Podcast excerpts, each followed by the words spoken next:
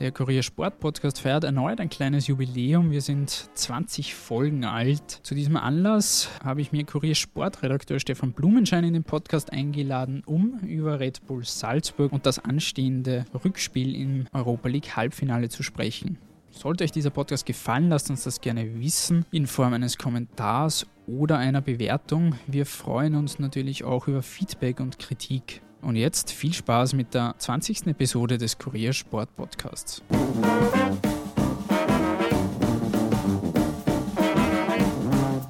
Lieber Stefan, willkommen im Podcast. Wir sitzen hier am 1. Mai, dem Tag der Arbeit, im Kuriergebäude zusammen, weil in zwei Tagen Salzburg auf Marseille trifft im Rückspiel des Europa League Halbfinals. Man hat aus dem Hinspiel ein 0 zu 2, das es aufzuholen gilt. Eine relativ schwere Aufgabe, aber man hat ja aus der letzten Runde aus dem Viertelfinale schon gesehen. Unmöglich ist bei den Salzburgern aktuell gar nichts. Wie schätzt du die Chancen jetzt realistisch wirklich ein, dass die Salzburger dieses 0 zu 2 noch aufholen und den Sprung ins Finale schaffen? Also Chancen hat Salzburg ganz sicher. Das hat man auch schon beim Hinspiel in Marseille gesehen, wo man mit ein bisschen Glück sicher ein wesentlich besseres Ergebnis holen hätte können als das 0 zu 2. Es wird sicher auf den Spielverlauf ankommen, obwohl man das gegen Lazio auch gesehen hat, dass selbst wenn Salzburg ein Gegentor bekommt, man in relativ kurzer Zeit sehr viele Tore schießen kann. Da haben sie für drei Tore sechs Minuten braucht und drei Tore, ein 3 zu 0 würde ja schon reichen und auch ein 4 zu 1 würde wieder reichen, wenn man ein Gegentor bekommen würde. Es kann schon möglich sein, dass man sehr ein Tor schießt. Die Mannschaft ist schon sehr stark bei Standardsituationen, da wird man wieder aufpassen müssen, dass man möglichst wenige zulässt. Das ist immer sehr nach der ersten Viertelstunde nach dem 0 zu 1 eigentlich ganz gut gelungen, vorher weniger. Da wird natürlich auch der Schiedsrichter wieder eine Rolle spielen, ob er eher härter spielen lässt oder ob er jede Kleinigkeit abpfeift. Insgesamt würde ich sagen, Chancen gibt es. Man wird mehr Glück als im Marseille brauchen, aber Salzburg ist stark genug, dass man eine Mannschaft wie Marseille zu Hause mit 2-0 oder also mit 3-0 oder sagen wir 2-0 in 90 Minuten und dann in der Verlängerung ausschaltet oder 3-0 gewinnt oder 4-1. Das ist gegen so eine Mannschaft sicher möglich, wenn an einem Tag alles optimal läuft, wie bei dem 4-1 gegen Lazio. Jetzt ist es schon zwischen den beiden Teams in dieser Europa League-Saison das vierte Aufeinandertreffen insgesamt. Sprich, die beiden Teams kennen sich schon einigermaßen. Was ist von Marseille zu erwarten? Wie werden die in Salzburg auftreten? Die werden nicht anders spielen wie beim Hinspiel. Das hat eigentlich gut funktioniert, weil die haben eigentlich Salzburg das Spiel machen lassen. Nach der ersten Viertelstunde wir werden wieder probieren, möglichst viele Standards zu haben, Falls zu provozieren. Dann können sie die Stärke von Payet ausspielen wo man wieder aufpassen muss, dass man äh, die Salzburger, wenn sie hochstehen, dass sie nicht in den Konter laufen wie beim zweiten Tor. Das sollte nicht passieren. Das ist eine ordentliche Mannschaft, aber, aber keine Mannschaft von der Qualität, die, die, von der individuellen Qualität mit ein, zwei Ausnahmen, die zum Beispiel Lazio Rom hatte. Es war sicher die bessere Mannschaft. Darum verstehe ich den Optimismus, den man in Salzburg hat, dass man das noch drehen kann. Aber wie schon vorher gesagt, muss halt an dem Tag alles optimal laufen. Unabhängig jetzt, ob die Salzburger weiterkommen oder, oder ausscheiden, wir können das Ergebnis jetzt zwei Tage vorher schlecht voraussehen. Wie ist die Leistung der Salzburger jetzt generell einzuordnen aus dieser Europa League-Saison? Man hat Real Sociedad ausgeschaltet, man hat Dortmund ausgeschaltet und Lazio zuletzt. Egal wie es jetzt ausgeht, kann man sagen, unter dem Strich eine eindrucksvolle Europa League-Saison der Lauf in der Europa League ist sicher der größte Erfolg in der, in der Ära Red Bull international. Sommer hat es ja leider nicht geklappt mit der Champions League, aber das soll halt nicht sein. Man hat halt jetzt gesehen in der Europa League, was alles möglich ist. Da kann man, hat man auch Gegner ausgeschaltet wie Dortmund und Lazio Rom, die durchaus Champions League Niveau haben. Also dass man auch, sollte man wirklich mal in die Champions League kommen, zumindest mit dieser Mannschaft mitspielen kann. Man wird erst sehen, wer alles bleiben wird, wer alles gehen wird. Es wird sicher im Sommer einen Umbruch geben. Wie gesagt, ein Semifinale in der Europa League ist für den österreichischen Verein natürlich ein großer Erfolg, auch für Salzburg, trotz der Voraussetzungen und der finanziellen Möglichkeiten. Was hat das Team dann tatsächlich so stark gemacht? Das ist äh, in der Ära Red Bull sicher die beste Mannschaft. Individuell hat sicher schon bessere Kader gegeben großen vier, die von Daroga Schmidt im Sturm gespielt haben, Kampelmann, nee, Soriano, Alan. Die Qualität hat die Mannschaft, also diese individuelle Qualität hat Salzburg momentan nicht, aber als Mannschaft sind sie extrem stark. Und dazu haben sie einen Trainer, der ihnen die, die größte Qualität von Marco Rose ist, glaube ich, dass er der Mannschaft vermittelt, dass sie gut genug ist, um Außergewöhnliches zu schaffen. Das ist eine ganz große Stärke. Das hat er schon in der Youth League gezeigt, wo man einen Gegner nach dem anderen besiegt hat, der eigentlich vom Namen viel besser sein sollte, wie Atletico Madrid oder PSG oder, oder Barcelona oder dann im Finale Benfica Lissabon oder Manchester City. Er hat ein bisschen dieses deutsche Gen, dass man über alles drüber kommen kann, wenn man daran glaubt. Und das vermittelt er der Mannschaft extrem gut und die Mannschaft glaubt ihm das auch. Und darum sind dann solche Spiele gegen Lazio möglich, wo man eigentlich in der, nach einer Stunde ausgeschieden war mit, mit, mit 2-4 und 0-1 und das dann innerhalb von kürzester Zeit drehen hat können. Und das ist halt eine deutsche Tugend und das hat er ihnen vermittelt. Und, das glaub, und die Mannschaft glaubt ihm das auch und darum funktioniert das. Du hast bei unserem letzten Podcast, der jetzt schon vier Monate wieder zurückliegt, wo wir den Herbst analysiert haben, hast du gesagt, Spektakel ist das keines mehr, was dann der Marco Rose geboten und gespielt wird. Jetzt vier Monate später, würdest du diese Aussage weiter beibehalten?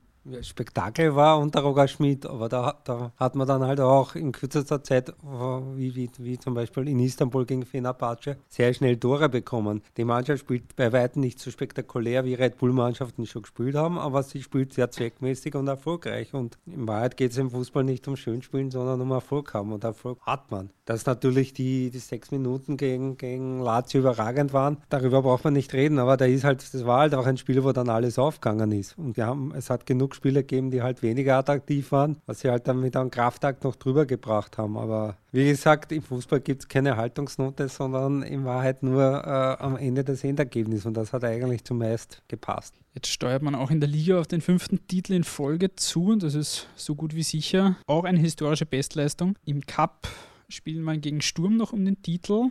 Dazu jetzt noch das besprochene Halbfinale in der Europa League. Du hast schon gesagt, das ist das beste Salzburger Team in der Red Bull-Ära. Ist das auch die beste Saison?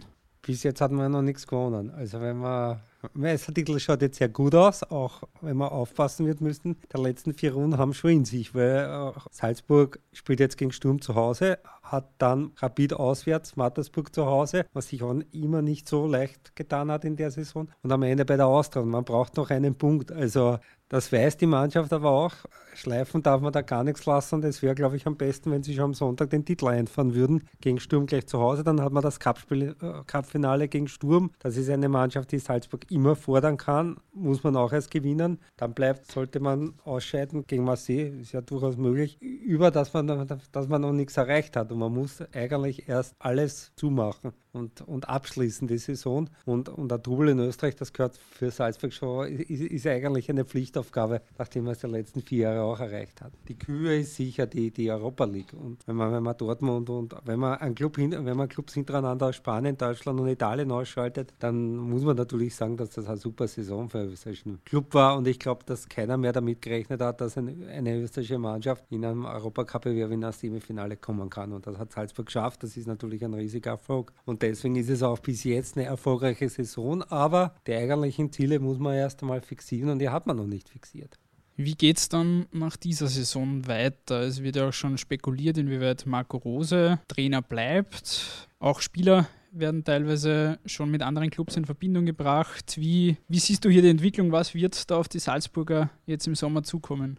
Ich könnte jetzt einen blöden Satz sagen, dass ich nicht der Herold bin und darum weiß ich das nicht, aber man wird sehen. Es wird natürlich einen Umbruch geben. Es gibt einige Spieler, die jetzt schon länger da sind, wie Wallon Berischer, wenn der ein, ein, ein, Angebot aus einer europäischen Top-Liga bekommt, das finanziell für ihn interessant ist und auch sportlich interessant ist, wird man ihm nicht sagen können, nein, du musst noch ein Jahr da bleiben. Der ist jetzt seit, seit zwölf da, der wird auch irgendwann einmal noch was anderes sehen wollen. Und bei einem Samaseko oder bei einem Haidara wird man auch rechnen müssen, dass er geht. Und wenn es für einen Stefan Leiner ein ein tolles Angebot aus einer äh, Top-Liga gibt, wird man ihm auch nicht sagen können. Du bist 26, du musst bleiben. Darum, es wird sich einiges verändern. In Salzburg ist man aber darauf vorbereitet.